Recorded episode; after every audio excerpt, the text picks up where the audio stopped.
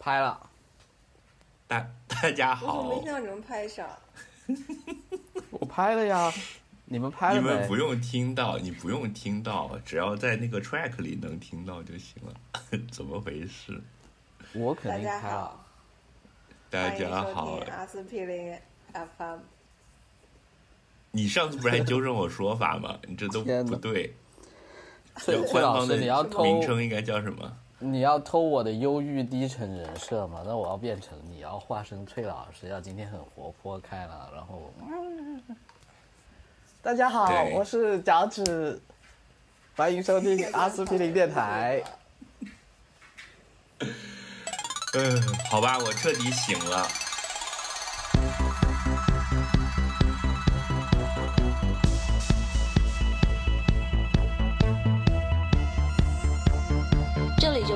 传说中的 Aspirin FM 阿司匹林电台。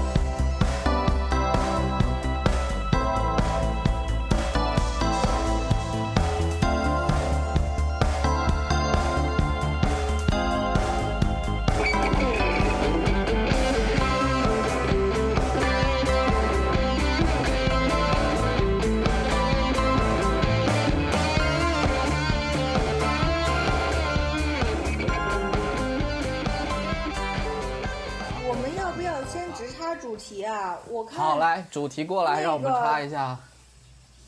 最近我们不是要蹭这个话题吗？我刚刚去小宇宙上大概听了一下，那些讲的都不行，还得看我们台。啥呀？人家都是几万的播放量。嗯啥？你说芭比吗？对呀、芭比现在和小宇宙点开搜索栏提示搜索就是芭比，我们赶快剪了，赶快上何。何止啊！我在就是你不要说小宇宙了，就我的那听的那些什么英文播客，就已经就火完一轮了，毕竟已经一周了。对啊，是啊，我们赶紧啊，能蹭再蹭一蹭。我都已经是就是过劲儿了。如果是上个礼拜的今天，就还好，因为我是礼拜四礼拜五，我礼拜六看的，然后礼拜天过了一周的礼拜天，我去二刷的。其实，在那个时候是比较好，因为我二刷之后就热情冷却了。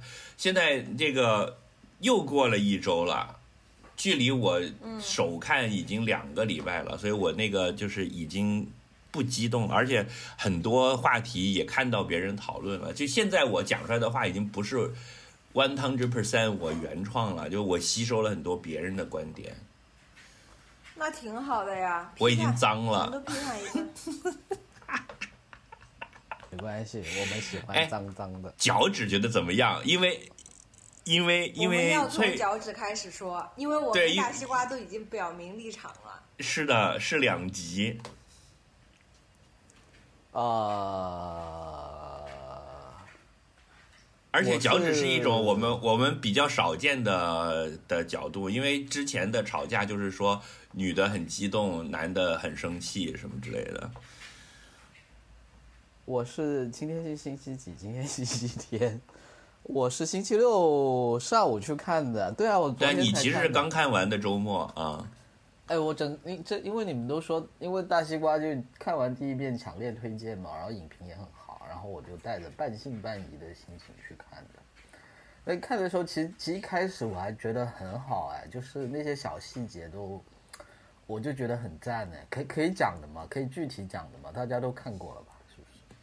可以吧？等我们上线的时候，都已经端午节了。对啊，明上线的时候年的端午估计都已经拿拿的奖或者拿不到的奖都已经尘埃落定了，是吧？估计已经过了今年的颁奖季了。等我们上线的时候，父权制都被推翻了。等我们 我们上线的时候，那我还觉得没那么快吧？但我估计续集已经出来了吧？是吧？芭比兔，我觉得这是一种好的方法，就是你要么就是在很早就蹭到，要么等人家都上来了蹭就没意思了。然后呢，那你就干脆搞成一年以后来回顾，就是、呃大家觉得哎还是有点意生了，你再思。来蹭。对，就已经不记得去年的那些热乎了，然后突然看到又有一个反思芭比的节目，然后也可以点进来听一下。对，这是一种不错的角度。对啊，就就我觉得他一开始那些小细节，什么他洗澡的时候没有水啊，牛奶都是空的，然后他很开心啊，就那些我就觉得都很好了。就是还有他们到现实世界，然后的那种虽然比较直白，但我觉得也挺好啊。就是就前半段，我觉得就真的是一个你小孩子从你童年无忧无虑到成长的一个过程吧。我觉得可能大多数。特别是那种西方的小孩，对吧？就父母就是很着重让他们小孩子童年要活在一个 bubble 里面的那种感觉，就我觉得那那那一段还挺好的。但我不知道为什么，就 somehow 去到 Ken 大战之后，就我就开始就走神了，就是他那个，呃，开始在那里讲很多道理啊什么的，我我就不知道为什么就走神了，然后三炮就已经到结束的时候，我突然看到他跟那个老奶奶在讲话，然后我就想，哎。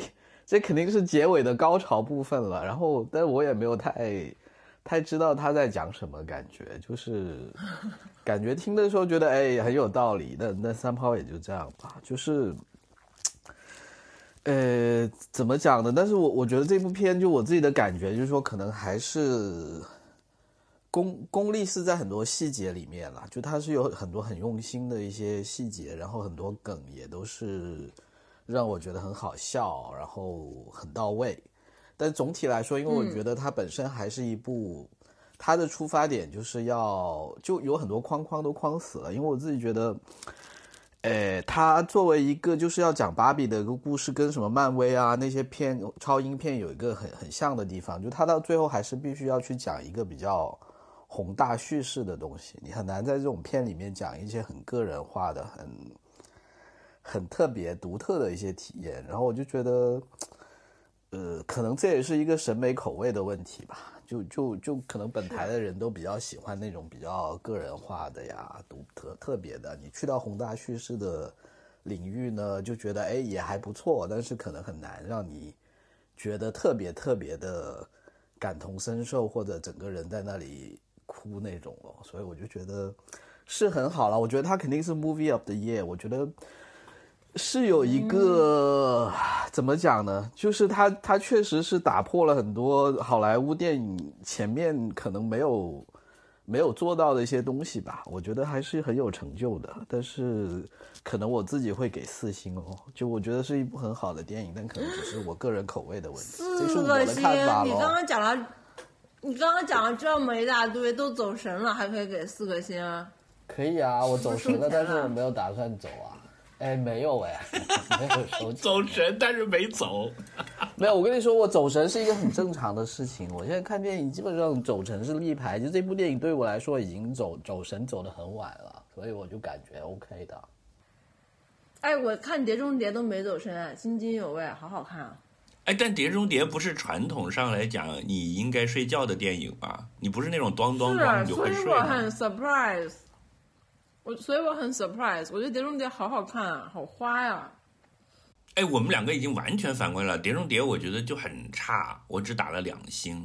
是《碟中》，你看《碟中谍》我打了五星，《芭比》我打了两星，还是一星。就《碟中谍》完全应该是两星，然后我为了拉分打了一星，然后我你跟我完全。天哪！这一部的《Mission Impossible》完全达不到《Mission Impossible》的水平啊！你看过五和六吗？当然，对啊，一比就完全不行啊！这一集都穿不上。我觉得 OK 啊，我看着挺 enjoy 的。我我也基本上是到，是啊，我我也是基本上到最后十五分钟才走神，就还行。就我也，但但是这样子，我我还记得芭比是怎么 ending 的，但 Mission Impossible 已经不记得它怎么 ending 了。但是 anyway 前半段我还是很 enjoy 的。那怎么样？我们要不要把这一集改成 Mission Impossible？说实话，我觉得这两个片一起聊还真有的聊。是吗？那你说说看。就是一个是典型的父权的东西，一个是典型的女权的东西啊。哦，这个是的。就是两代两代人的审美啊。嗯。碟中谍我觉得很好，我觉得碟中谍的问题是在于。二十岁的人已经早都不觉得这样的间谍是酷的了，这是他最大的问题，就是他已经，就是对于我们这种三十多岁的人来讲，穿个西装戴个墨镜在飞机场里走来走去很酷，但是对于零零后来说就像个大傻逼。嗯，我感觉是这个原因，嗯我觉得是整个氛围的原因，就是他已经是一种很老的一种上一上上个时代、上上上个时代一个很酷的标志了，所以就是老年人还是会喜欢，但是新一代的人已经觉得这个完全是 bullshit，然后这个里面也有很多漏洞啊、这那啊什么的。但是所以本台 Barbie 就是一本个台崔老师，那就你是老年人的代言人，大西瓜是零零后的代言人，是啊，大西瓜就是它比较就是拥抱新时代嘛，然后芭比就是典型的现在年轻人很喜欢的，就是二十几岁、十几岁的人会非常喜欢这样的方式、这样的内容，就是比较嗯空洞。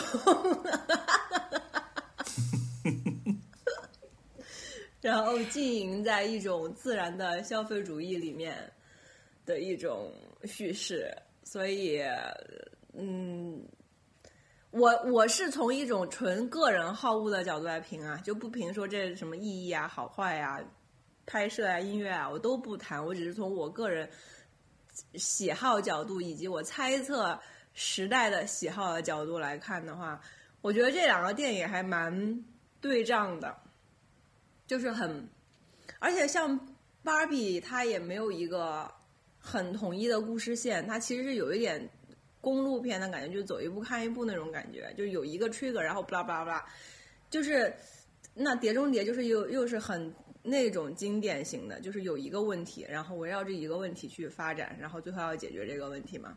嗯，只就是各方面都很不一样。然后，呃，但是我觉得他们一样的地方就是都是好莱坞的超级商业片，看出来大制作，然后非常非常的 polished，养眼嘛，就是男的帅，女的美，场景美，就是嗯 eye candy。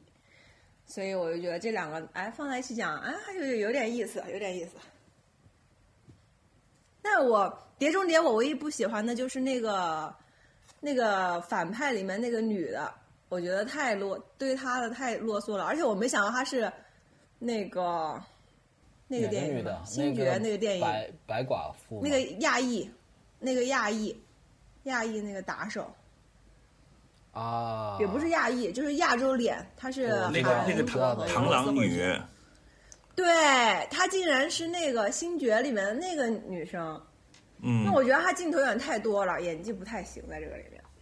碟中谍我就觉得她是一个不太行的角色，其他的我觉得好看的。我觉得《碟中谍》完全不行。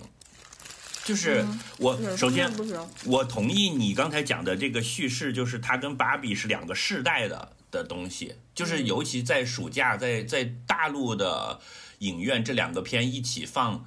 一起上，你特别能看出来是一个世代交替的的感觉，就是是。它是一个老男人的电影，是传统好莱坞，是那个上一个世代的旧东西。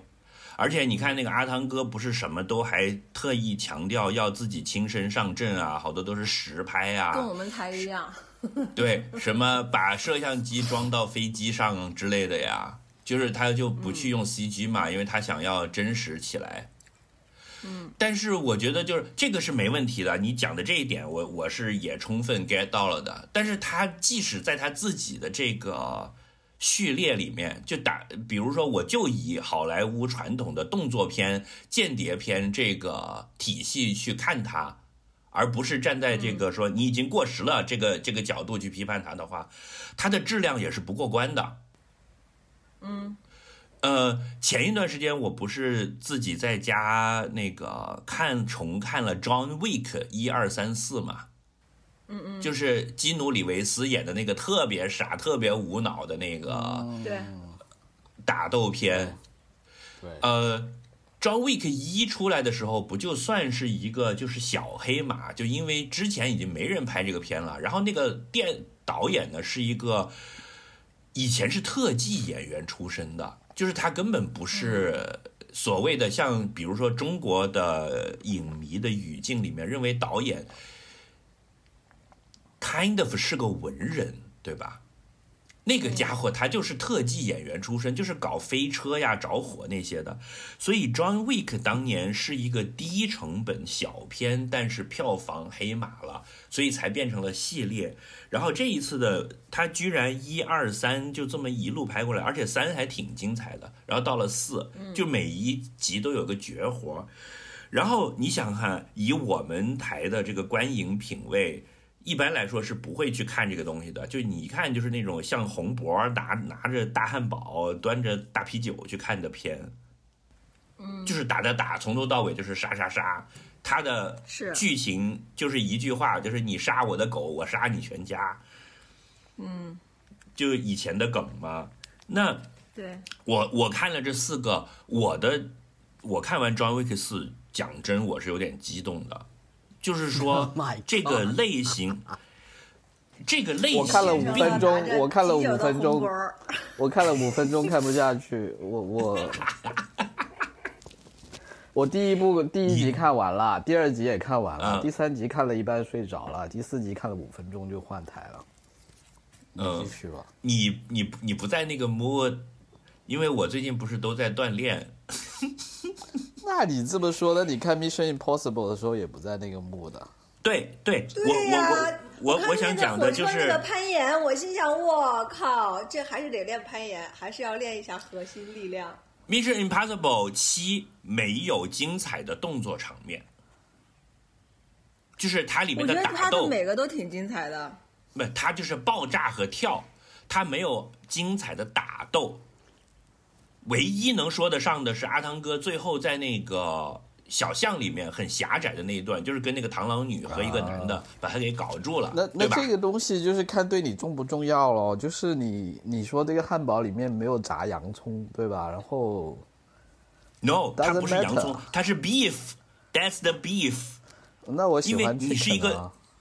你是一个动作片，就是动作片要打，而且要打的精彩。就你想想看，我倒没这么 Impossible》想，我没有没有，觉得有所以所以所以没有没有，我觉得我觉得这就是关键点了。beef chicken 这种，对，所以所以我觉得这就，我觉得就就其实就就是说清楚为什么我们喜欢你不喜欢了，因为很明显大西瓜是喜欢看、看肉搏，所以他很喜欢看 John Wick。我跟崔老师不是是那么喜欢看肉搏，所以我们就喜欢看这一部，就 OK。这个问题那你是一个打片啊？难道难道你你你要就是期待在《Mission Impossible》里面有美好的爱情戏吗？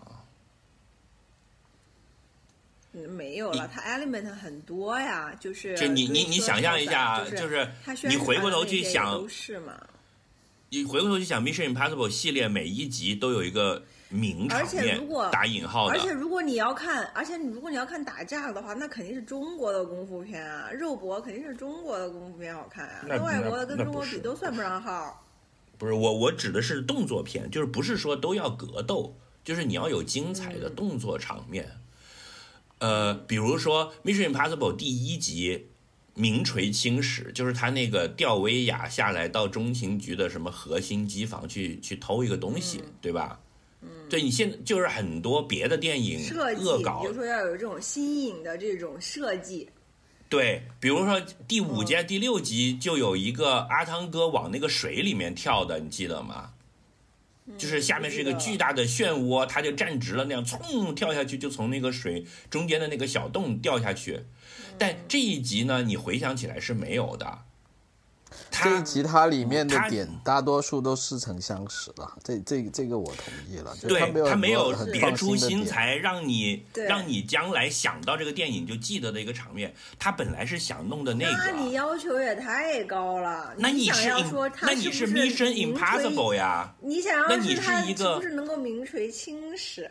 但我我是这样子的啊，我觉得这个就是，我觉得这个跟预期真的很有关系。因为从我的角度来看，为什么我觉得我体验特别好，是因为我觉得很久都没有这样的电影了，你就是想看一个无脑傻的这个放心的，对，嗯就是一个嗯放心的经典款。真的嗯。疫情以来真的很久没有了。就你点一个汉堡，就给你一个汉堡里是吧？里面也没有什么奇怪的东西，是。就是酸黄瓜，就是芝士，也不会放什么枸杞对但是酸黄瓜要要到位薯条要够脆，可乐要够冰。你你，因为我我觉得还有一个就是说，你把当年的 Mission 跟当年其他的电影相比，它可能还反而我这也是可能为什么我当年会觉得啊一般会愿意睡觉，我现在就是 久旱逢甘露了，就是看这 Mission。不不，我我我我我把我想讲的讲完，就是他这一集他不是没有，他都有的，他执行的不好。比如说，他这一集想要做的这个让你留下印象的场面，就是他骑着摩托从山上冲下去，往那个火车上跳。这个你看他的这些宣传素材纪录片，他都讲说，这个阿汤哥为了拍这一幕，他自己飞了一百多次，就去跳伞。呃，但是你你回想起来，他是没有特别精彩的。然后那个包括那个火车往下掉，一节一节，这个中间理论上来讲是它是有有点成龙的那个意思的，就是爬完了一节，下面又是又是一节车厢，对吧？每一节车厢里面的东西还不太一样。第一节是那个厨房，还有油泼出来；第二节是什么？然后第三节是一个华丽的那看你个这印象不挺深刻的吗？对啊，但是他就处理的不好呀，就是说他没有达到他作为 Mission Impossible 业界霸主的地位。你要知道，间谍片就是 通说起来就是三大，一个是零，我零七，不用再嗯说了，大西瓜，你就是嗯对他是恨铁不成钢。说白了，因为就是你因为第五和第六都很好，你觉得他应该是第一名，所以你现在就是要给他打两分，因为就第一名不应该只搞八十五分。就是刘翔退赛。嗯，嗯恨铁不成钢。好，嗯，而且最核心的一点是，他这一次的这个剧情，整个是一个讲说 AI 打赢了嘛，它不是分上下集嘛，这个是上集嘛。你仔细想一想，整个这个剧情是他都被那个 AI 给骗了。然后他要下集，最后才赢回来。那现在的这个上集里面，应该是有那种人被 AI 给控制了、被骗了的，这个是他整个剧情的主线。你没有感觉到那种，就比如说最后那个螳螂女死的时候，说我的叛变都是被这个 AI 已经算到了的，嗯。你这个点，你应该觉得我操，这个 AI 真的好厉害。比如说那个坏人是去杀那个谁，我觉得 AI 就是古龙小说里面的大反派，就是什么东西他都算到了。对，然后最后肯定是一个反转，但是他的那种让你突然一想不寒而栗，觉得哇，AI 真的好厉害的那个设置没有到位。比如说阿汤哥去追那个救救女主追的那一段是被 AI 给控制了，然后让他跑哎呀错，了这不是动作片吗？我为什么要不寒而栗？我就看他们在那里打架跟飞车啊，我才不管 AI 有多厉害。对啊，所以你看，两样都没达到，就是他本来想搞一个类似那种心理惊恐的，他也没做到。然后呢，没有啊动作场面也没有，好好也没有很很做到，就是他的整个这个执行都没有执行到位。我们这期的题题目就，人家都是芭比海默，我们是芭比 impossible。Impossible 芭比，把芭把那些想听女权话题的人引进来的都气死！讲动作戏。来 来 来，芭比芭比，赶紧赶紧回来回来！呃，但是那个 Rebecca Ferguson 还是很很。你们想一下，现在听众听众一个女权主义者点进来说：“哎，我想要听阿司匹林电台怎么评价一下芭比。”结果进来半个小时都在讲《Mission Impossible》打架要怎么精彩，打的不精彩，真的不精彩。只能那个证明本台属于上个世纪，只能讲上个世纪的电影。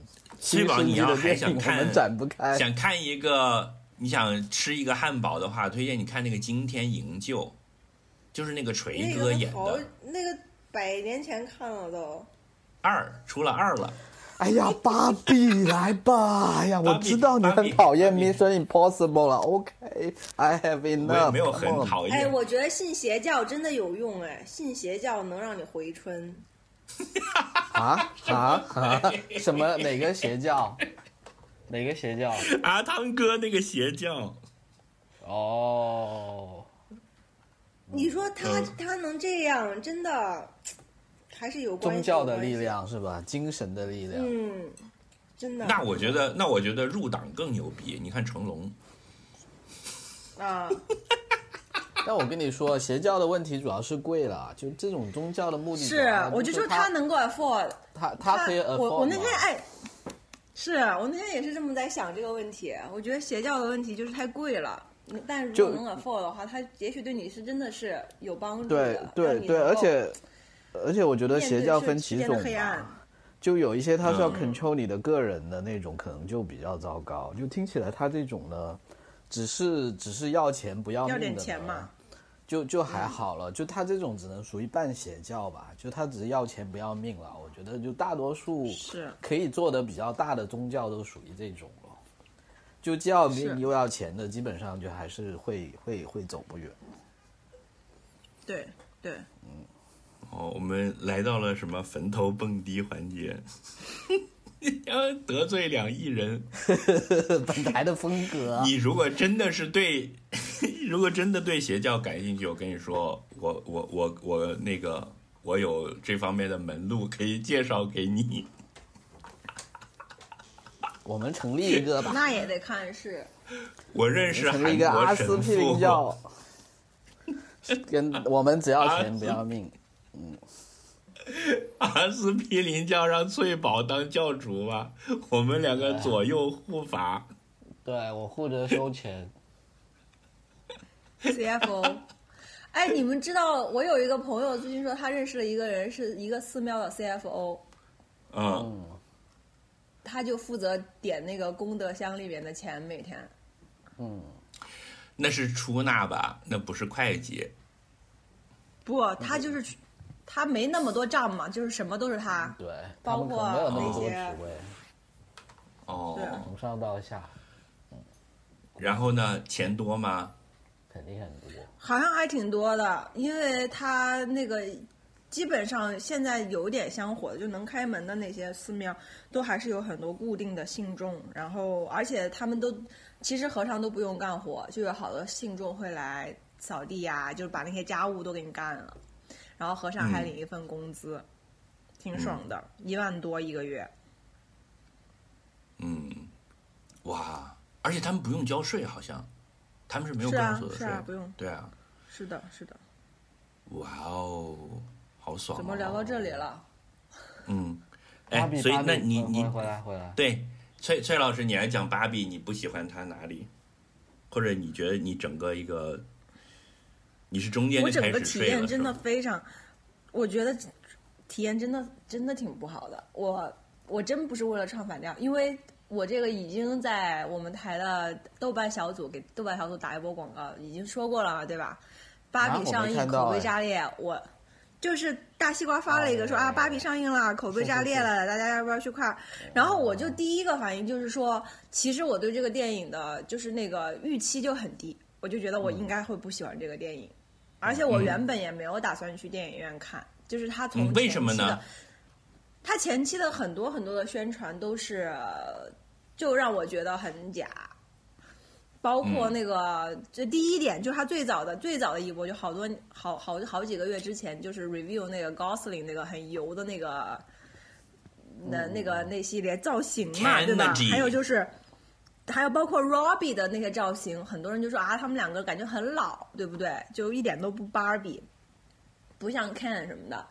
那个那个时候我还比较无感，但是我一看那些物料的话，我就会觉得那一看就不是一个我平时会喜欢看的。就比如说《律政俏佳人》的前期宣传，我也会觉得我不会想要看，就是是一个我个人会不想看这样的片子。然后后面呢，他们也不是啊，就是我不喜欢这种呃轻喜剧，我就是觉得是一种很很浅显的这种轻轻喜剧，我就不会想要花钱去电影院看这样，因为就就不是我的点吧。Anyway，后面呢，他们就有上一些采访，我有看过一些片段，他前面讲了几个点嘛。第一个点我就觉得很就是我觉得他对他们的营销也有一点反感。他有讲几个点，其中一个点就是说，如果你很讨厌芭比，which is 其实在现在这个时代，就像他电影里面后面演的一样，就是说年轻人其实很多人是讨厌芭比的，对吧？所以他在接受采访的时候说：“哎，如果你讨厌芭比，你也你也会感到很好看这个电影。”我就觉得，就这个话怎么说呢？就是比如说他对我说，我就觉得也很反感，因为其实我并不讨厌芭比，所以我觉得他是在故意在挑起一种情绪来，就是那种，就是你讨厌粉色，那我故意就粉给你看，就是他很他的整个片子的这种，他的一个叙事的 foundation 就在这里了。就是之前像我在我们群里面讲的一样，就好像是说王思聪在你面前说，嗯，如果你那个呃就是讨厌富人，那你也 welcome 来我的 show，就是那种 让人觉得很挑衅的感觉吧，让我很觉得很不舒服。嗯，就你一开始从根儿上就没有接受他整个这个逻辑。是的，是的，是的，是的，嗯我觉得非常的挑衅啊。然后，然然后到后面就是呃那哦对那个 K- 呃高司令的一些采访，我也我不知道为什么我看到这么多采访，也反正就是我觉得是一些营销推送吧。他就也讲什么呃 Ken 都不受重重视啊，所以怎么怎么样啊。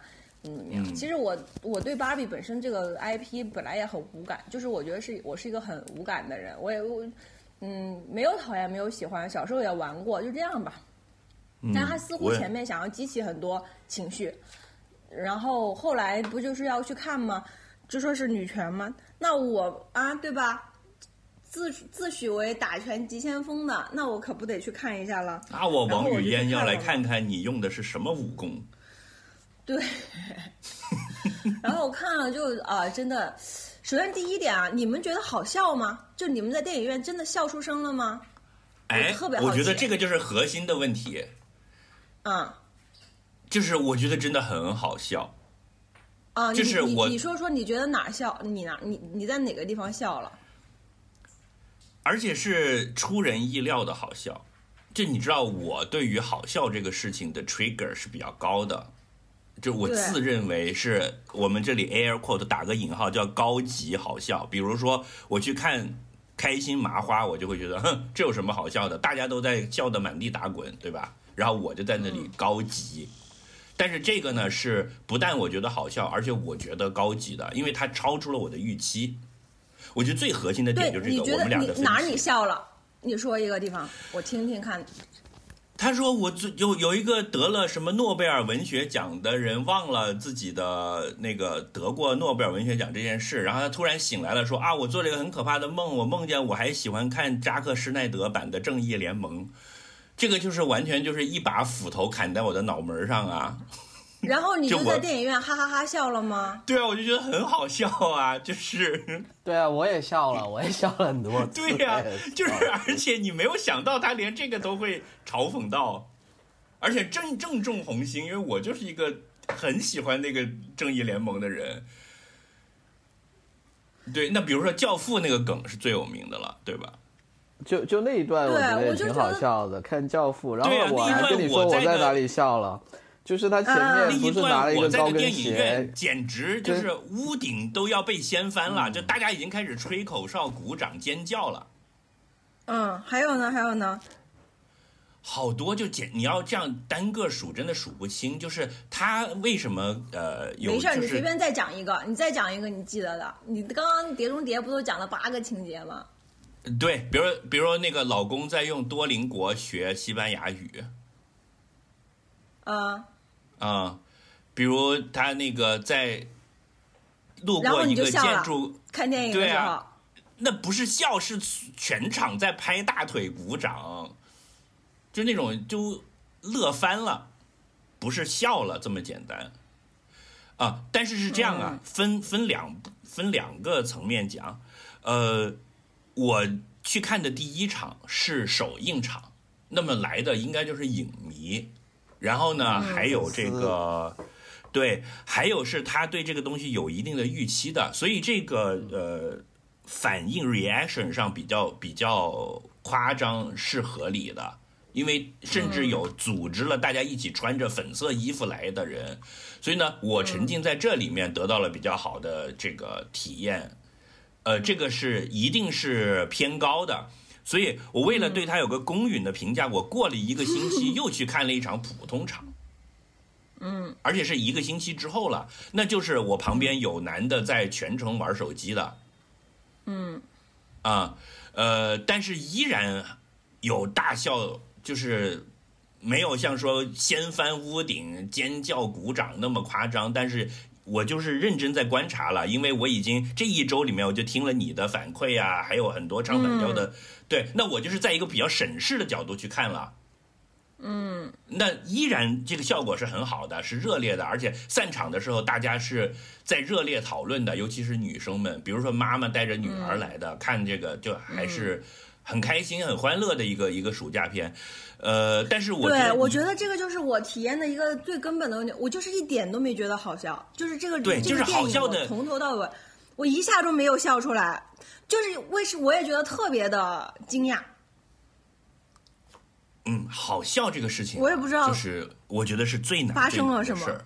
对，就是你说一个动作片，你觉得那个动作 场面屌不屌，你都还有道理可以讲。你如果要去说一个段子好不好笑，这个真的是没话说的。就有我觉得得它其实就是一，种，我觉得是一种思维框架，就像你说的，你说其实是出乎意料吧？可能因为我就是正好他的所有的点都打到了我的那个意料之中，所以我就没有那个对我个人来说就丧失了那个笑点。对，嗯，我觉得这个是我对就是让让是的别人是的是的跟你解释《教父》，这不是一个很 很基础的知识吗？是吧？我觉得也有可能是因为我提前看了一些，这是我我觉得还有一个原因是因为我提前看了一些用的人家评价是。吧？就问别人也不是，就是提前看了一些评价，有很多人说这个里面去讽刺了什么，是讽刺了这个那个那对，就是讽刺了这，讽刺了那，然后女权爆炸，这个这些的口碑出来之后，你的那个评价和你一种微妙的心理就会不一样，你就会哼，我是的倒要看看你打了什么拳。呃，这个是很微妙、很微妙的，就是对，这个确实是是这样，就是呃，在在我们观影的这个历史中也屡屡发生，甚至我现在会觉得，你去的那一天前一晚睡得好不好，早上吃的好不好都有关系。嗯那倒嗯没有。我觉得喜喜欢你不会不会，你第一遍看了一个觉得很不好看的电影，后面你会很喜欢，这个概率还是很小的。只会说你可能四星变五星，三星变二星这种。嗯，就是情感分的加成嘛。比如说我看完的时候，我觉得是特牛逼，简直太牛逼了。你记得我还跟你讲说这个什么还还巴比海默呢？我觉得奥本海默能看齐就不错了。是，就能能有这个水平就不错了。因为我看的时候，这个片是大笑、尖叫以及全场静默流眼泪同时存在的一个电影，这是很罕见的。为什么会尖叫呢？就是我采访采访你，我真的其实挺困惑的啊。就是比如说像《教父》梗出来的时候，大家都就是乐疯了呀，那一屋子的女生就乐疯了，就那种哈，然后拍拍一大腿，两个脚在地上跺脚这样，而且是啊，一百个人一起这么做。就这几个，嗯，比较嘲讽男性的一些平时的一些做派。而且而且那一段是一个连击，就是他连续讲了几个这种东西，就每一个都咚咚咚打中红心。你那个前面有一个情感铺垫，到那里一堆组合拳一上来，整个气氛是炸了的。嗯。我我我说一个亮点吧，我挺喜欢他一个点，嗯。就是就那时候不是有一个古怪的那个古怪的芭比让他选嘛，就是给了他一双高跟鞋跟一个平底鞋嘛。然后这时候就是按一般片的套路，你会就是觉得那他应该做正的选择，但其实实际的情况，他其实一直不想穿那平底鞋，我就要穿高跟鞋，我要我要回到我原来的生活里面。然后那个就跟他说，你其实没得选，我我只是假装让你选，你你其实只有一个选择。就我那个点还挺喜欢的，就就那时候我自己是觉得有点好笑，又觉得 somehow 这就是人生的真相啊。其实你很多时候，其实你看起来好像有得选，其实并没有得选。就就那个点我还挺喜欢，就这样的一些小细节，我觉得还挺多对的。，就是它有很多这种小细节，你要让我每一个的去说，我说出来的每一个你都会说这有啥？就是在你看来是桌上一粒一粒的芝麻，但是你要想，如果一个人他一开始就接受了这个东西，他每一个点出来都是惊喜，他就会变成满天星斗。就是哇，一片灿烂的星空，每一颗都那么的亮晶晶，然后组成一整个。呃，在你看来，那就是桌上掉了好几颗芝麻。你说每一个每一个拿起来都是个芝麻，对吧？对，嗯，是的，所以所以是的它它有一个连续的那个感情感和体验上的不断的升温，最后又呃有一个总爆发的过程。后面的煽情的段落，我再看就觉得煽情了，但是当时是真的是在那个里面的，觉得很感动。因为前面又好笑又惊喜，后面又很感动，又讲出了一些这种话。那那你如果上了他这个轨道的话，那就是一个非常精彩的过山车。但是我不得不说，我二刷了之后，我觉得就是从，嗯，从整个这个剧情的连贯性啊这些方面，是是能挑出很多问题的。比如说有些地方过于呃啰嗦了，你其实可以删减删减。但是我觉得并不影响我看完了之后对他的判断，就这个电影一定是影史留名的，在二零二三年的暑期造成了如海啸一般的反响，然后也会给后面的女性主义话题的电影铺平道路。就像那个啥呢，完全没有这个高度。大西瓜我，我自己觉得完全没有这个高度。我觉得有，我我觉得会有的。我对我告诉一个，告诉你一个我的想法和观察吧。我告诉你，这个电影的受众非常的窄，它完全没有文化现象，它的受众就是一些受过良好教育的打女权的男性和女性。嗯，在这个社会里面，这群人很小众，很小众的。是。然后他就是给这帮人来开心一下的，feel good 的是商业片。对，但是是不是在这之前？而且我跟你讲，就是这个电影，我是带我妈去看的，我妈根本没看懂。当然，就不妨碍她看的觉得很好看啊，觉得有一些点挺挺好玩的呀。就是这个，而且我看了，其实就是一些十几二十岁的男性、女性居多。对，对。所以我觉得你它根本就是一种这个阶层的一种自我狂欢，自嗨，为是让我更加反感。对。呃，嗯这个没问题，我我觉得，我觉得你的判断都可以说是嗯对的，但是并对对我对他下的这个判断并不影响。我讲的是嗯另一个层面上的事情，就是说，呃，嗯这么讲，打一个比方，前两年那个 Crazy Rich Asian，你记得吗？那个片。嗯啊，当时不是在美国也掀起了一阵观影狂潮嘛，对对？吧？然后票房就是说什么划时代的冲到了 like 一亿左右，就其实是对总的来讲是一个很差的数字。嗯嗯，嗯，但是以少数群体、少数裔为主导的，然后里面有大量的中文对白的电影来讲，就是美国当时那帮人在狂欢，我们就觉得没啥。就是我对他讲的话，就像你刚才对芭比讲的话，其实是很类似的。嗯，而且甚至从电影的角度来讲，那个电影也不是他妈的什么好电影，对吧？嗯，只啊是在美国上了一部全亚裔，然后从制作班底到演员都是全亚裔的电影，然后搞了一个大概呃中不溜秋的票房成绩。但是当时嗯美国那边就是一片狂欢，就是我在美国的朋友都啊，我要花钱包场去看。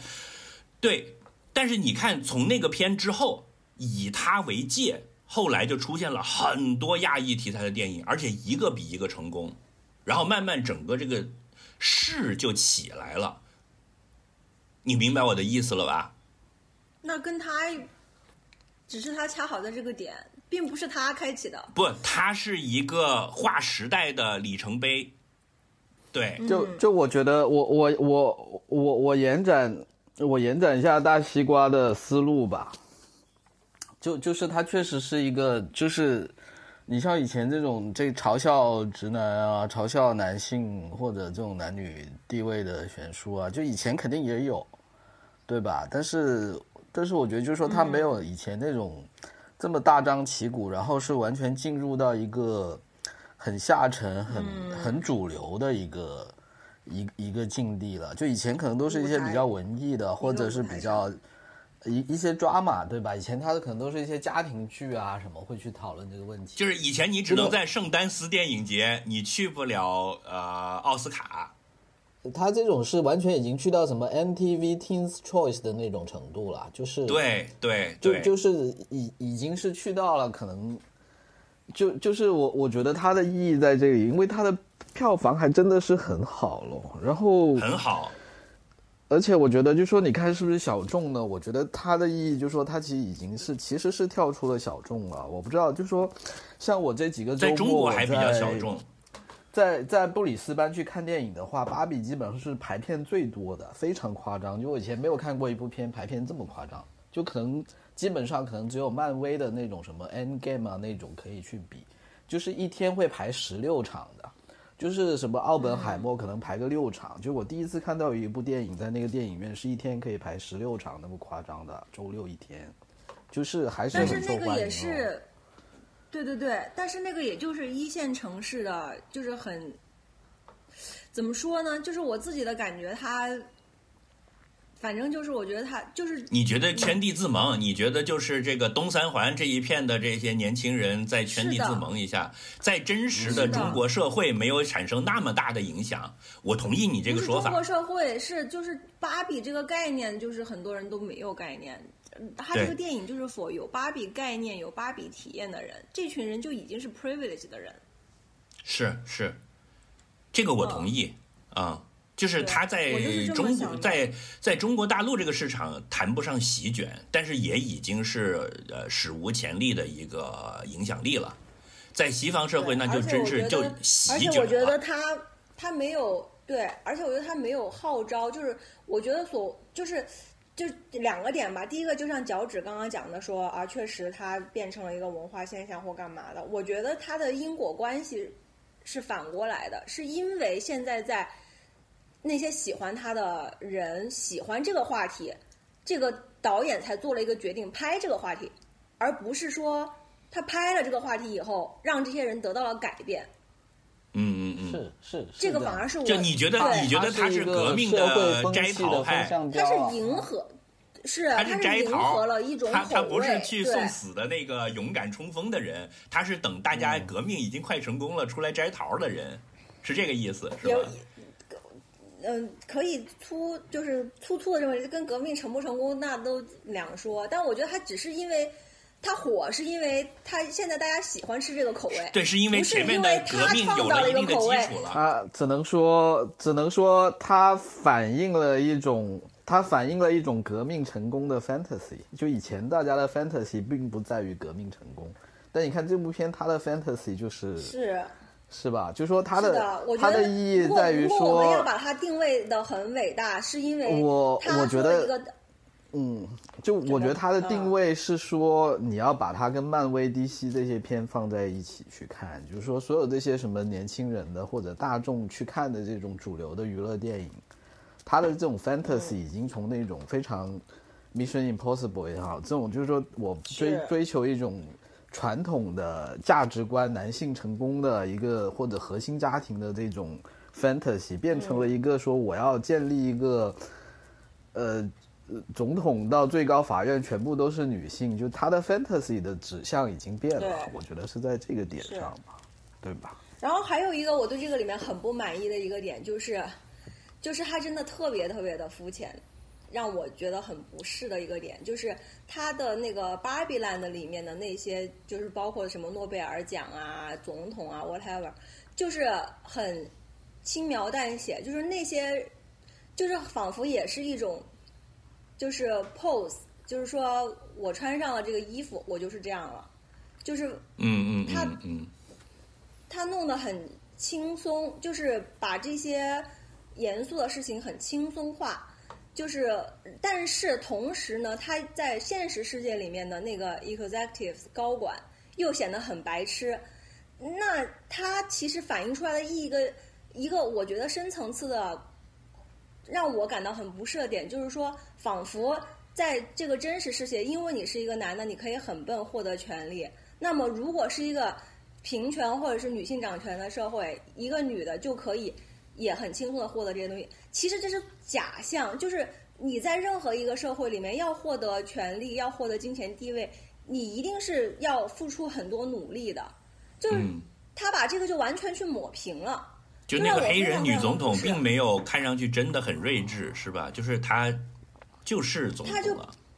对他就是那种特别的新自由主义，就是那种你是一个笨孩子，但你还是 you are you can be whatever you want to be，但是这个并不是现实，就是仿佛让让我感觉就是还是那种你在一个粉粉色的那种梦幻里面，虽然我这样说粉色很不政治正确哈，就是还是人活在一种梦幻里面，就是嗯那你这个梦幻又有什么意义呢？那你不就是阿 Q 吗？你自己觉得哦，我想象未来平权了，那女的想干什么就干什么，不是啊？就是你想要获得金钱，你还得很努力；你想要去当大法官，你还得牺牲很多，你要牺牲家是庭，你要就是现实世界的造成这种差距的特权，其实是有很多维的，对吧？除了性别差异，可能还有家庭背景啊。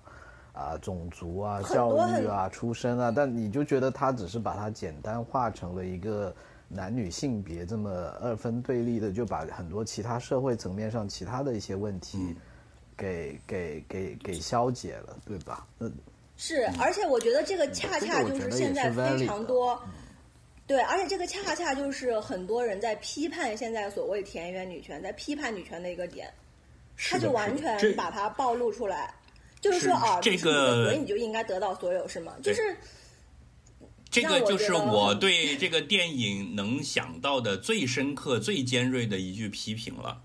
就是我过去的一周一直在思考这个事情，我最后把它总结成这么一句话，就是说，嗯，他最后还是逃不出好莱坞的这个窠臼。嗯就是你讲的那些东西啊，是他作为一个好莱坞电影没有办法逃离的一个东西，就是因为你是好莱坞电影，你就没有办法深刻，所以你是漫威，那你就只能打打打；你是芭比，你就只能女女女。呃，所以这就是带来了一个最深层的恐惧，就是我们作为一个真正的呃想要推进平权的战战士吧，啊、的最深层的担心是，以前我们讲是资本消费主义或者资本主义是跟父权制苟合的，现在这个片让我感到了一种可怕的地方，就是也许资本主义转过头来来跟女权或者说平权运动结合了，所以导致你无论如何你搞出来的东西你都觉得跳不出，是因为 after all 你利用了资本主义这一套体系来宣传你的理念，对吧？但你这个理念和他有有最深层次的、最最本质的冲突，所以你去利用他的渠道来宣传你的理念，你最后就发发现宣传的过程中有些东西你跳跳不出去，因为那是他的东西。而而且他也没有什么宣传，这个是让我最，就是大家笑的是自己笑过的东西。那因为因为他利用了好莱坞的发行体系，把这个议题推向了全球嘛。就你如果不搞这个的话，怎么可能有个女性话题能够在街上打广告，在公交车打广告，在商在电影院一天给你所以十六场呢？我自己就觉得是很拧巴的一件事情。我觉得他的本质，他自己想要玩的这个梗就是一个拧巴梗嘛，对吧？对，所以你的你对他的本能的排斥可能来自这里。对他就是一种拧巴的讽刺，他想要完成一个拧巴的讽刺，但是殊不知他本来就在一个这样的大环境里面，他怎么拧都不可能拧过来的，他不可能真正的拧过来，所以就会让人让让我这样的人感到不适。我觉得是这样，如果要这样去总结的话，嗯嗯，所以就是呃，如如果非要 rap 的话，就是我看到的是，他占了这个嗯便宜，他把它包装成了一个简单糖衣版本，然后有可能能让更多的人去了解。比如说，我当时很激动的就是说，它作为一个好莱坞商业大片，在暑期档用如此大的规模去宣传，再怎么样。嗯，也能让很多，比如说女中学生放暑假来看电影，是这他就接这个他他就 for the very first time 接触到了平权这个概念，他可能以前并不知道，我我觉得他在学校我们很讨厌男生，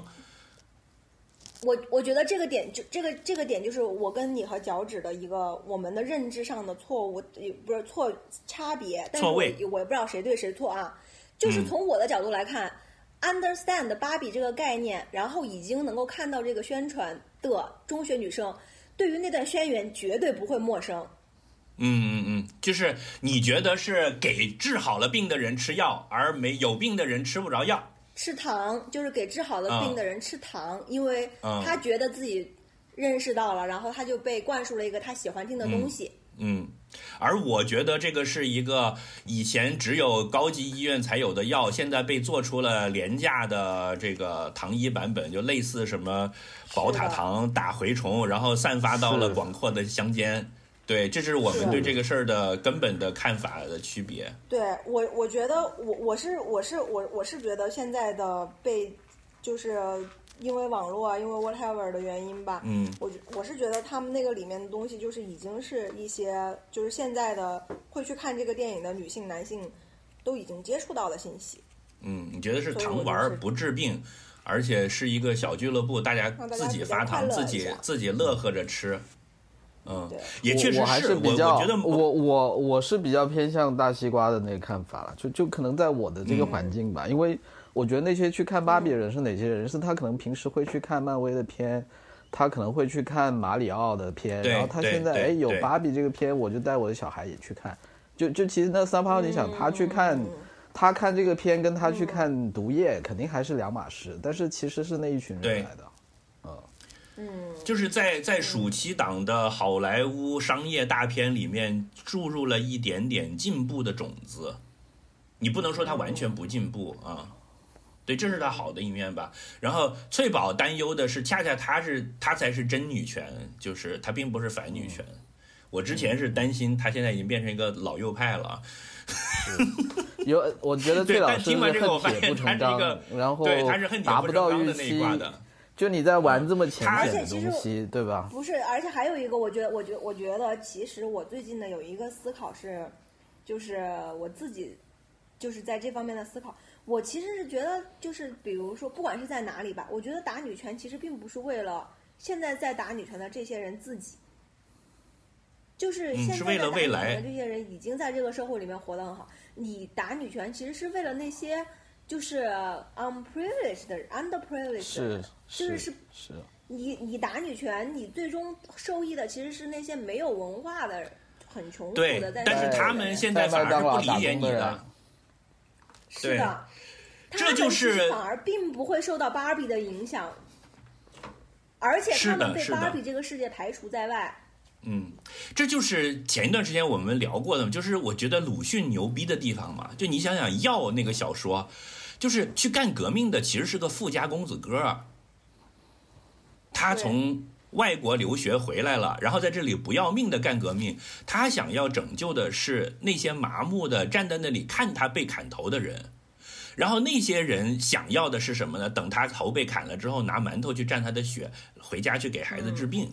就是这里面是有一个巨大的错位的，对嗯，对，所以所以你看，说回来还是鲁迅牛逼，人家一百年前已经用一个非常好的寓言故事，把你现在的担心都已经全部讲了。所以而且我，所以我看到以后，我所以我去看这个电影，我就更加的 uncomfortable，我就我就深深的觉得这是一个，就你觉得这是革命党开的 party，其实全是一帮富二代，对然后从爸爸那儿拿了钱，外国留学回来，回来干革命，然后呢，呃，打下了一个小县城，然后大家在一起喝顿酒，是吧？其实县城里的老百姓根本不 care 你们在搞什么。对对对对对对对对对，这个总结的非常好。我不聊，我也我也我也我也说不出这种精准的感受。对，我我完全能理解你这个意思，但是呃，我我觉得也对，一定程度上也对，但我觉得不至于那么悲观吧。嗯，嗯，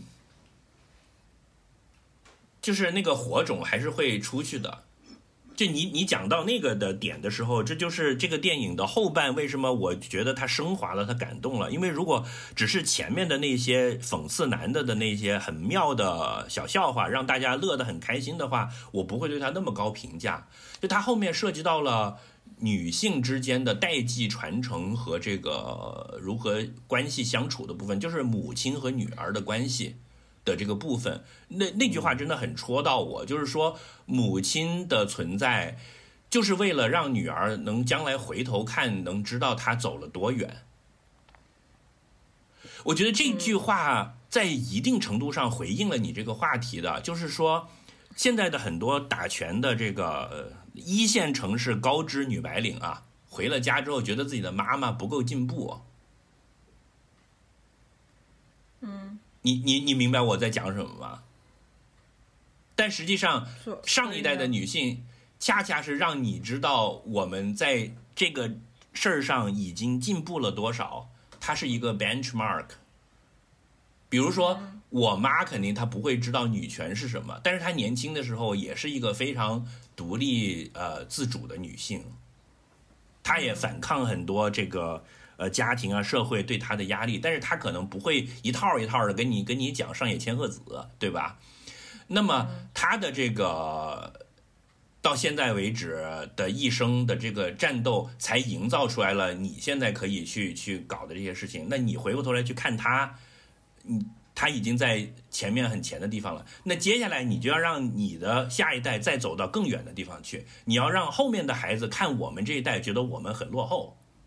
这是我们要做的事儿啊，嗯，对，就是这个概念真的是让我很感动，就我觉得一下拔高了。虽然可能呃，你可以说我甚至我是过过度解读，你你不觉得那个里面看的角色更立体吗？更有成长吗？是的，这是这是我觉得这个片更妙的第二个地方，就是。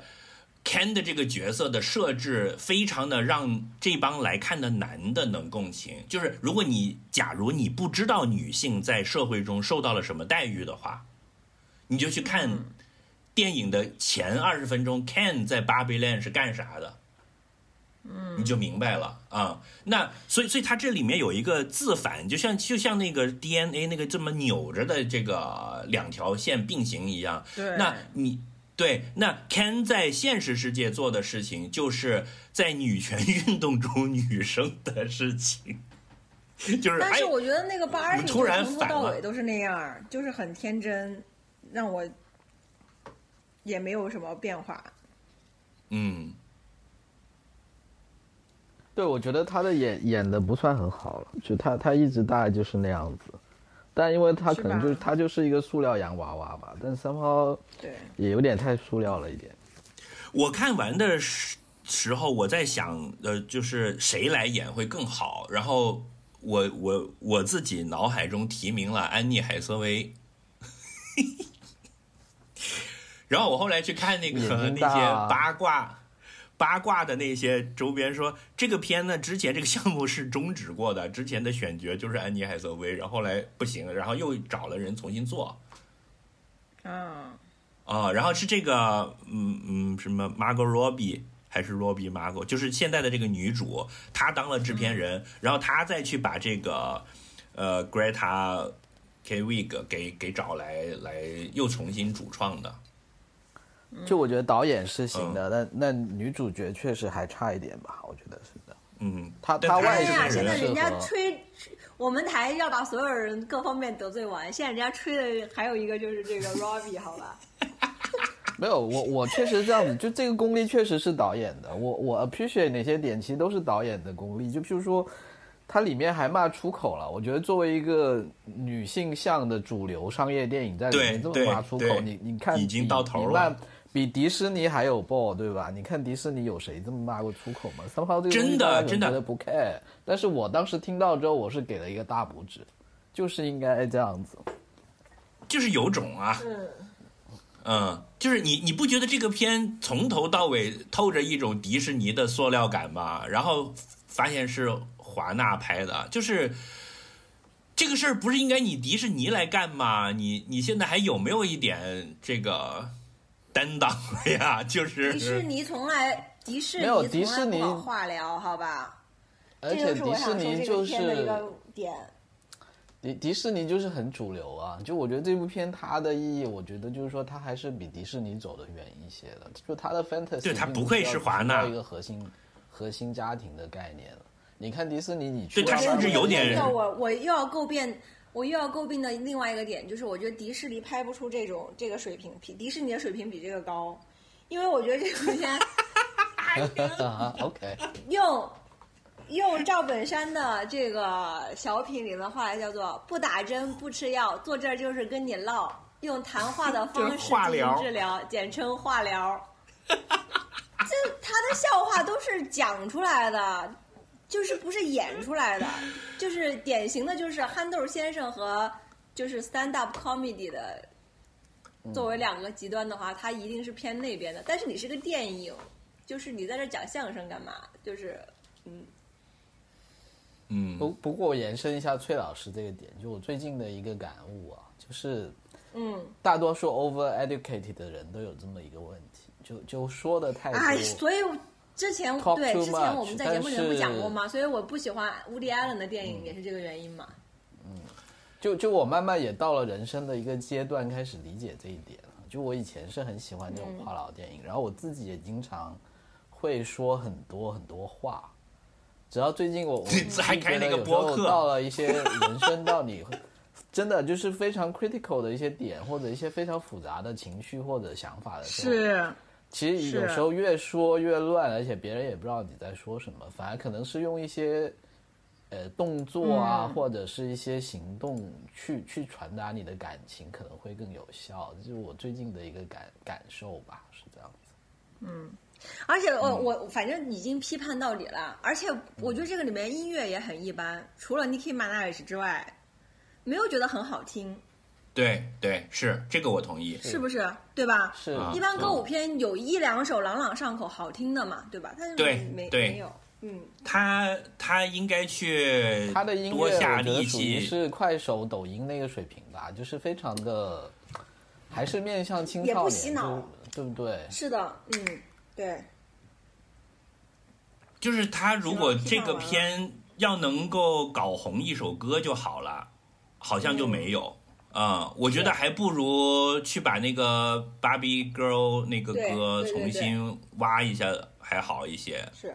不知道他们什么、那个什么考虑。但是那那那个歌好像有个背景历史，是他当时是讽刺芭比的，然后美泰公司还跟这个歌跟这个告过 Aquarius 这个歌，对，打过好多年官司，好像。对，我我我我我觉得我自己的总体跟大家聊下来，我的感觉就是说他，他这部片到了现在，其实确实就是说从从西方社会主流的角度是到了这个时候了，是有这么一部片，可能在电影里面吧，起码在电影里面是去隔一下那些说一些跟漫威啊、跟那个迪士尼传统不太一样的东西，但是。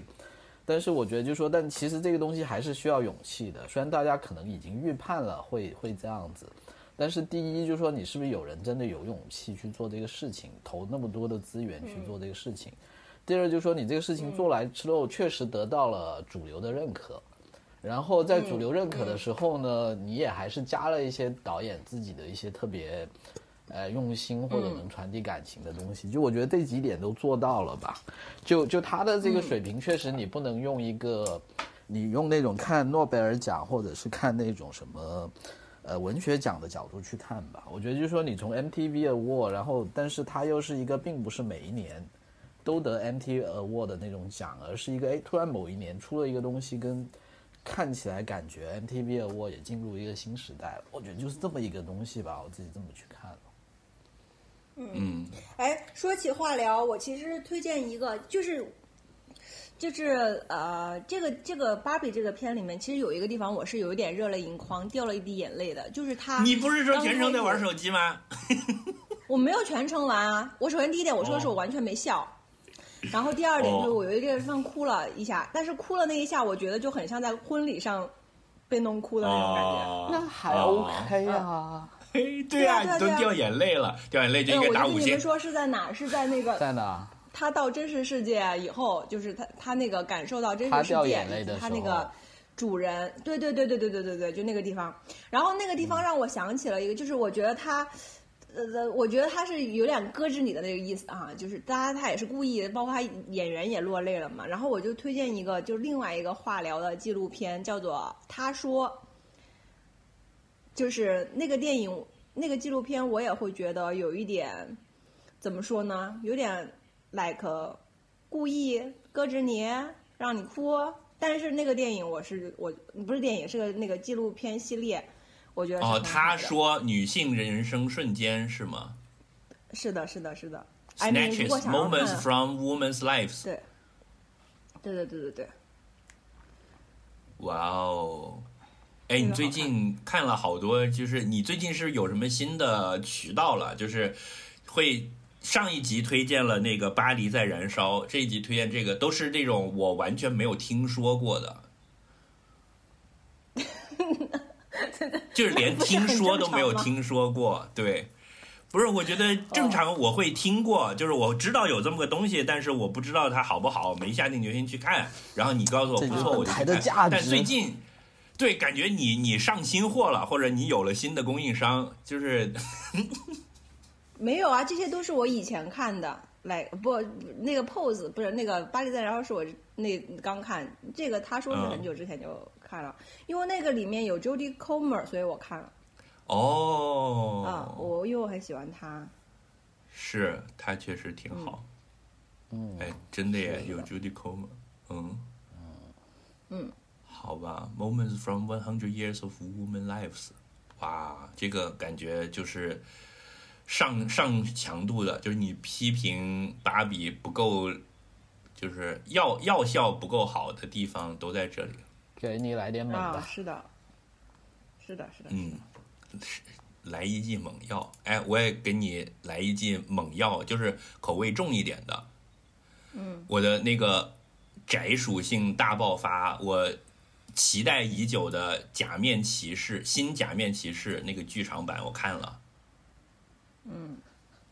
什么玩意儿？就是蒙面秋演呐。是，那个把内裤套的不是就是那个像长得像蚂蚱的人，哦，呃，就是安野秀明的那个特摄三部曲嘛，他不是先拍了哥斯拉，又拍了奥特曼，然后就第三个说是要拍新假面骑士嘛，然后我就一直很期待嘛，然后就就卡斯也非常好嘛，我就喜欢的不得了，然后我就准备看，然后结果在上映了之后说口碑扑街了，然后豆瓣评分只有五点八分，啊但是我看了，我觉得还挺喜欢的耶。你给多少分？但我挺喜欢的，所以我我打了，就是我打五星，理智一点四颗星吧。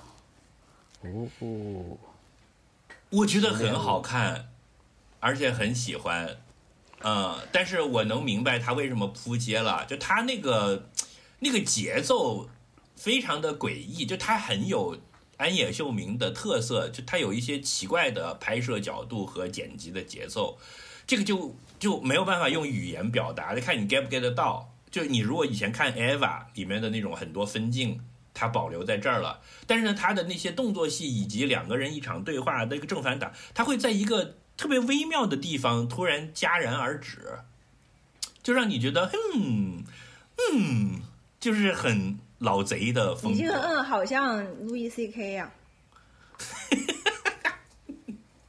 我好，我把它当做是一个恭维。然后这里面的其中几场戏，我觉得就是才华横溢、光芒四射，但是也有一些很烂的地方。但主要这个卡斯实在我都太喜欢了，就是安野秀明的选角都啊，我爱的不得了。我们在这方面真的是二十年老朋友。嗯，对，所以我真的不知道该怎么推荐，能说什么让你们对他感兴趣的话，但是就真的很帅，而且这个是我童年就爱看的，因为我小时候其实没有看过奥特曼和哥斯拉的，嗯，但这个是真的我小时候就看的，所以大西瓜吐血推荐，大西瓜吐西瓜汁推荐。也不吐血吧，就是它确实挺，可能很多人会觉得很烂啊，有的人可能会骂他莫名其妙。我我只是但是就是你答案啊。你刚刚说你不知道怎么样才能，然后我就告诉你我。我我我不敢吐血推荐，就不像比如说芭比，我是想法。对，比如说芭比，我是真的推荐所有人去看。那这个就是如果你感兴趣的话，就可以去看一下啊。这里面七野希赖那个角色真的演的很很深得我心，就那个黄蜂女，她是一个一个一个反派。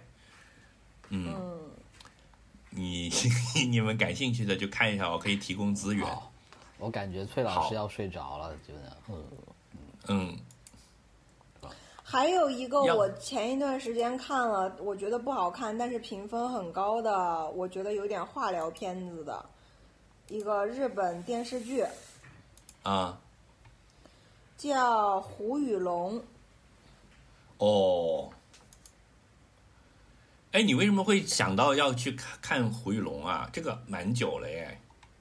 是的，因为我最近看的都是我就是点，也不是最近，就是我我都是在我的那个很久以前点的想看里面去扒的，就是哦，崔老师我的想是少数我的想看几个里面有七百多部，少数几个真的去看想看的人，对吧？就不像我的对是对对我的 就算了。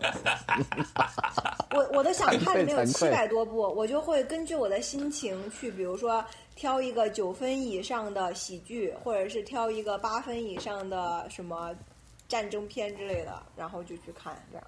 哦，所以你还是会会依赖一下呃豆瓣评分的。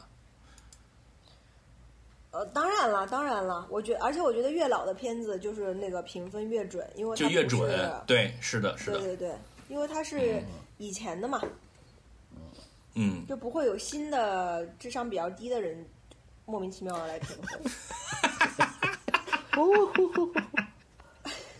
想死。哎，我也推荐一个日剧，就是也是近期你不说，我差点都忘了。就是我们上回录完音到现在，因为隔比较久了，在这个中间，如果是看了什么，然后又时间比较长了，就很容易忘掉。我以后还是做做笔记。嗯、那个叫零点五的男人，嗯，呃，是松田龙平的新戏。这个出来的时候也是这个呃设定让我觉得非常的符合我一定要看。就首先松田龙平我很喜欢，然后他演一个废宅是演的非常好的。之前不是豆瓣上有帖子说，把他所有的电影影视作品都找出来说，只有其中只有那个《编舟记》里面他是有工作的，其他的 like 十部十几部都是演废柴。然后这一部就是讲他是四十岁的家里蹲，啊，呃，就是现在日本不是因为少子化的原因，然后人口收缩了，它的房地产就有一个新的趋势，就是他们不是老喜欢总结流行语，就叫做二点五的家庭，就是呃两代一起住，就是说像像比如说呃我们这样三四十岁的中年，然后一般都是到东京打工嘛，然后差不多就到结婚生小孩了，就会买个地自己盖一个房子，或者买一个大一点的房子，然后就把爸爸妈妈接到一起住，所以他们就叫两代半，就是因为有两代人，然后第三代只是一个小孩嘛。他们现在的那个新的房地产的主打就是两代半住宅，就是要住到一起。这个在以前的日本社会比较少见的，这是他们现在少子化的新趋势。然后这个这个日剧讲的就是他的妹妹已经结婚了，所以跟妹夫和女儿就把爸爸妈妈搬到一起住了。但是他还是一个一直住在爸爸妈妈家的阿宅，就是辞职了就在家里打游戏，所以他就变成了这个新的二点五家里的多余的那个人。嗯，嗯，然后是已经没有上班了，每天就在就在打游戏，然后跟其他的那五家里的五个人的交往的故事，嗯，嗯，就非常符合我。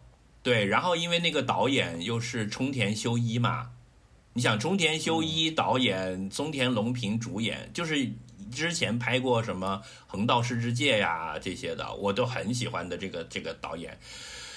所以这个剧一定要看。然后他我不知道是被腰斩了，还是一开始就是这么设定的，反正只有五集。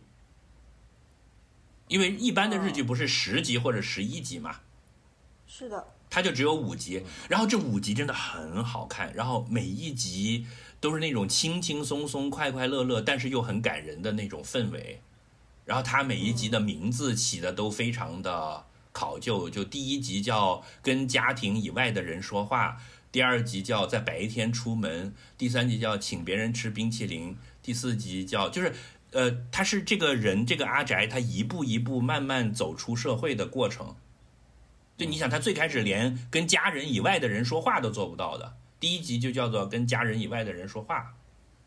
嗯，嗯，就真很很好看，强力推荐这这部。完全适合本台 I 属性，对吧？呃，非常 I，，他就是那种话都不说的，他是 I 是九十九的那种人，对吧？对他出最开始的时候出门都要半夜去便利店买东西，因为白天出门会碰到别人嘛。嗯，嗯，就那种非非常的日本啊，呃，而且松下龙平演的也很好，就他他演这种角色简直了。嗯，嗯，哎，我我我说一部跟大概的芭比可能还有有点关系的，有点关系的，就是那个，你们知道《Sex and the City 出》出新的老年版了吗？嗯，就是 真的？吗？真的啊，就这部片我不知道为什么不是很火，他觉得它也是 HBO 出的，就是那个叫《And Just Like That》，豆瓣上叫就这样，然后它已经出了两季了。哦，我想起来了，你跟我讲过、嗯是吧？你说那个什么呃，那个那个女主角叫什么 Carrie Bishop，还叫 Carrie 什么？呃，对对对对对，就她以前不是纽约时报的专栏作家嘛？然后她现在自己开播客了，对不对？对对对，就这部片其实大概的意思就是又讲 还是那帮人，但是有一个缺席了，就是 Samantha 缺席了，然后呢，另外三个都在，然后讲的是他们已经多少岁啊，五六十岁的时候的故事吧。然后，啊、但是因为什么原因，就是就是三抛他们又因为自己各种各样的原因，又要回到这种谈恋爱啊，就是有有有有跟跟人认识，然后去 date 这这这种 scenario 里面去吧。然后他啊，也符合当然我你的心觉得就说境。最性版近的女性版的什么科明斯基理论。theory，对，我觉得，我觉得有点像科明斯基理论，就他讲很多老年人的，这这里面既有既有一些但是他 dating 的开东西，播客这又有很多老年人的我感到。冒犯，为什么呢？就感觉被嘲讽了。哎，我是不是还分享过一篇文章，就是说为什么开播客的男性是一个，就如果一个男性他有一个播客，这是一面红旗来的，就是一个 red flag、啊，真的吗？你记得这件事情吗？就是说明他非常 enjoy，非常 enjoy 去把自己的观点告诉非常多的人。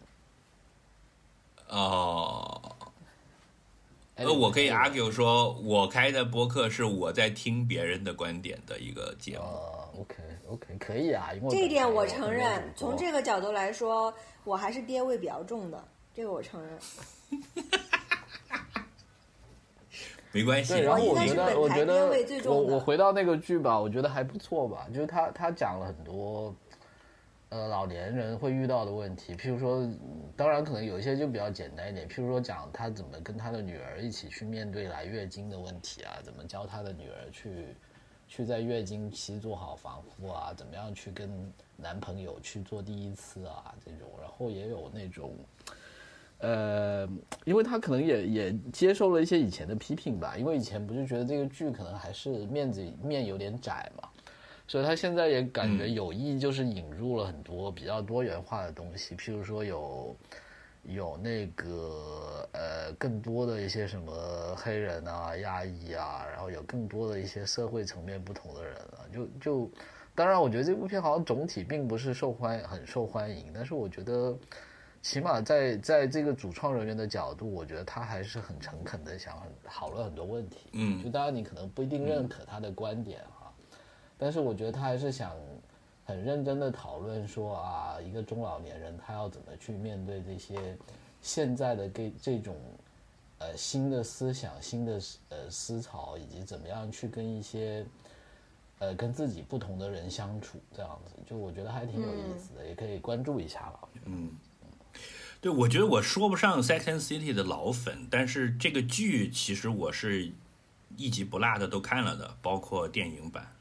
就我我之前也一一直说，有很多他作为一个们新的男的，这个剧，他对我的人生产生的影响，其实一直在我就是我自己其实是一直低估了的。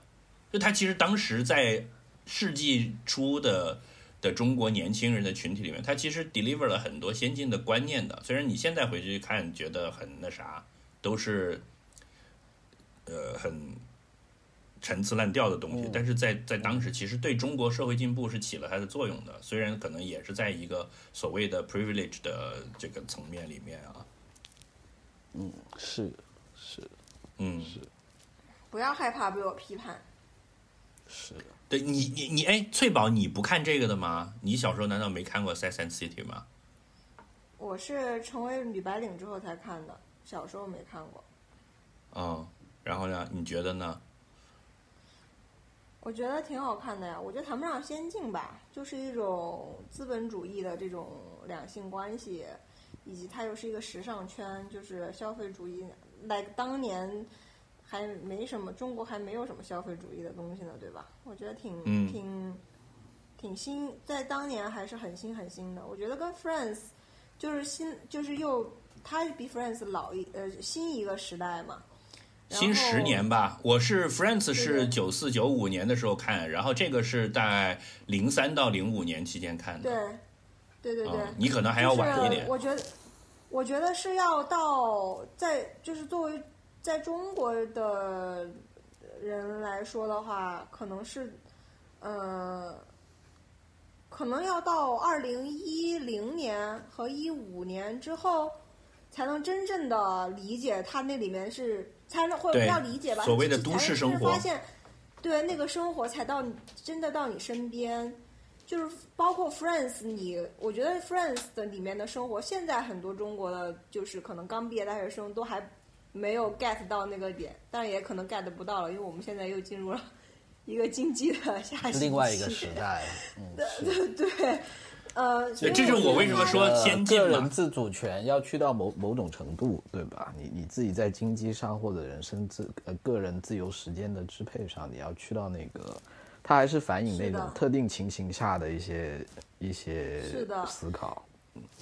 对，包括现在你看，包哪怕是我在外企工作，我很多同学还会，很多同事还会在说，哎呀，你好像我好像都不认识什么就是 gay 的朋友啊什么的，但是，呃，在 Friends 里面，人家早都已经老婆是 gay，那个 threesome 的时候怀了孕这种情节都已经出来了。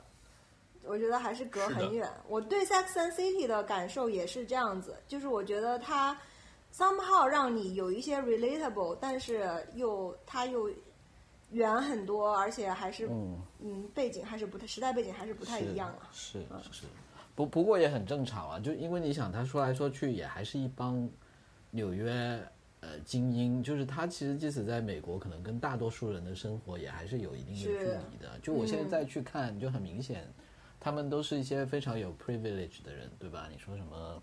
博物馆的策展人啊，然后呃畅销书女作家啊，然后纽约的呃律所的合伙人呢、对吧？他他本来就是跟 Mr. Big，对比其实就是跟普罗大众离得有点远的，但但是呢，我觉得就说，呃，怎么讲，他他还是会讲一些跟跟个人的情感啊、个人人际关系有关是吧。然后我觉得就是作为看过这部片的人呢，你会看到这些熟悉的面孔也还是很亲切的，嗯就他们还是延续了之前这些角色的性格、跟人设、跟人物关系的，就他并不是说重新开始的。就就你会看到说，那他跟 Mr. Big 后来又怎么样了？他为什么要重新，呃，重新出来 dating？然后 Samantha 跟她老公又怎么样？然后怎么去？呃，没有 Samantha 没有出现，那个女律师是谁啊？就是 那个女律师怎么样跟她老公的哦关系发展到怎么样？然后她现在又怎么发发现她人生就到了几十岁的时候，突然打开了一扇新大门，就这种就还挺有意思的。嗯，然后 Charlotte 基本上就讲她怎么跟她的老公跟她的两个女儿相处的问题，就是非常典型的那种家庭主妇到了五六十岁的时候面对的一些选择。哎，那个 Samantha 为什么不参加了？是那个演员 Samantha 的背景呢，不是，她是那个演员跟那个，就因为这部片的女主角还是演 Carrie 的这个人嘛，这个人叫什么？叫什么？呃，什么 Jessica Parker 对吗？就他 Samantha 的那个演员跟跟演 Carrie 的这个演员，好像是他们演员之间曾经割席了是不是有过有过节，有过节呢，所以他就没有邀请他来演。没有邀请他来演，但他又不太好，就是这么很唐突，所以就编了一些情节，就说因为 Samantha 去了哪个地方，也没有死，但是就是因为什么原因呢？我怎么老就记得他？嗯没没有死，他在他还在什么？他还在什么演 Netflix 的一些新片呢？然后然后呢，就就剧情里面就说他去了一个很远的地方，然后也因为什么原因不太想跟他们联系，所以呢，就只是偶尔会跟他们发发发短信，就有时候只是会以。呃手机短信的形式出现，然后呃看起来好像还是跟他们关系但这就很好，就变成了，这就很怪。但是呢，他为了填补这个空白呢，就他引入了大概有另外三个新的女性朋友，就当然戏份就没有他们原先这三个人那么重了，但是就会有两个黑人跟一个什么、一个埃及裔的女性正，然后。对对对，啊但是呢，我觉得也也有点意思吧，就是说他会通过他们去反映一些他们以前没有讨论的话题，就是，嗯就就是因为他以前基本上都是一群白人嘛，对吧？那他现在也会去讨论这些什么，呃，种族啊，或者更深入的去讨论一些呃性少数啊，还有一些他以前好像也没有特别去强调这种，呃，金钱的一个作用，但他现在也会开始去讨论这种。就是你的这个社会资源跟这个金钱对你的影响这些，就就所以他讨论的话题会更广一些吧，我觉得也还是挺有意思的，就反映出主创的人他可能他想的问题也也受到了这几年很多大家会比较左或者比较 woke 的这些话题的一些影响，然后但是他自己本身，你就想他们这些人还是比较保守或者是比较。占据社会资源的人嘛，那他在面对这些时候，他也会有他的思考了。就有有时候，我觉得还是比较诚恳的。有时候他们可能也不是很认同，因为他们本身是一些比较在这种新思潮上面是受到挑战的人。但是我觉得他们也会很认真的去做一些思考跟给他自己的回答吧，所以我觉得还是挺有意思的。嗯，是这样。嗯，可看。哎，那个那个米兰达是不是要竞选纽约市市长啊？那个演员就说那个是那个演那个员本演员是、人对啊，是的，好像是好像是。哦，啊好吧，可以大家关注一下。说完了，好的。所以脚趾，你最后芭比打了几分？我打算打四分，我还没打。OK，Mission Impossible 也会打四四分，对。然后哦惊声 Mission 尖叫，然后惊声尖叫最新一集打三分。还有《惊声尖叫》最新一集，这个我完全没看过。你在飞机上看的，我看啊，《Mission Impossible》我打了两分。就我看了 John Wick 第四集，看了五分钟就看不下，就看了惊声尖叫最新一集，看完，然后就睡觉了。坐了一班晚上的飞机，大概是这样。哦，对，我觉得《John Wick》就是很适合在飞机上看的这种电影。是是是，反正不用脑了。嗯，但我觉得他真的拍挺好的，第四集。嗯是是，这个我觉得看个人了，就他的动作戏其实挺好看的，但是就是我好像已经开始有点对，就我已经这些对我来说像是一种舞蹈，就我知道你打架不是这样子的，砍人不是这样子，对吧？对，而且基努里维斯拍打架，他有一种特别的僵硬感，就他不是那么的像中国功夫片。吧？我觉得。不就，我他觉得《当年 Mission Impossible》呢，也有一种就是叫常坐吧，或者是就是你让阿汤哥这个年纪，你让他飞开开摩托啊，飞一飞啊，耍耍帅就可以。你让他真的去，就你有一些他又要亲自上阵，对吧？你的这个关节的僵硬度啊，或者你能做到的动作，始终是有一个局限的嘛。嗯，不，我我想讲的是，基努里维斯当年还在拍《黑客帝国》第一集的时候就是这样，就他的那个动作不是那么的流畅的，他有一点那种一板一眼。然后呢，再加上你刚才讲的这个关节年纪的因素之后，它有一种奇怪的节奏。但这个东西啊，《John Wick》里面一二三四，你看完之后，反而成了反而成了他的一种一种他特别的风格的那种感觉了。就是这就是基努里维斯演的打戏。就有一种特别奇怪的调调，反而看到了，觉得嗯，对。作为一个中老年人，看了很爽。就虽然我现在手脚也迈不开，但我还是可以杀很多人。是的，你还可以熬成一些举两次铁，我就可以杀很多人。是，还你还要有一条狗，关键是你得有狗。啊，我知道了，这可能就是我们代入感完全不同的原因，因为我没有狗。对。哎，我问你们，你们用不用小红书啊？我用啊，我深度用小红书，经常用小红书啊。最近不怎么用了。现在小红书完全取代了我，就是微博的，在我那个生命中的位置。是吧？怎会如此？没有，它有一些比较实用的点。我跟你说？我我我我跟你说，我看小红书看看两个东西。哎，第一呢，它有很多 soft porn，这这是一个了。然后第二个呢，它有很多，它有很多比较实用的东西是什么呢？就它会推像我之前疫情过后或者疫情期间，你要过关攻略回回国过关攻略里面很多这种非常实用的，譬如说我我去到哪里，我怎么进，怎么丝滑入境，就这一类东西。然后你如果想去某个地方玩，呃，是，但你要看嘛，这个东西就是说。我大概看十二十个帖子，因为它真的非常多。我大概看二十个帖子，再看一看他们的那个时间线，然后我自己再去看一看那个那段时间 policy 的变化，然后再看看其他东西，我基本上就能理出一个思路来。就当然你不是说随便拉一个攻略你自己就用了，但它里面这个信息最真的很多，就是说，因为很多这些人他个人经验的分享。对你去其他地方是找不到的嘛？我在这里可以看到二十个人他回国的时候遭遇了什么。我去微博上去看，可能也有，但是我觉得好像小红书这些看起来还是比较真的，就这样子。然后大大概是这样吧。然后譬如说，你如果有兴趣要去哪里玩，你在上面找一些玩的攻略呢？就他当这个攻略，你肯定要去专业的旅游呃那种什么呃论坛肯定更好，但他这里面就有很多。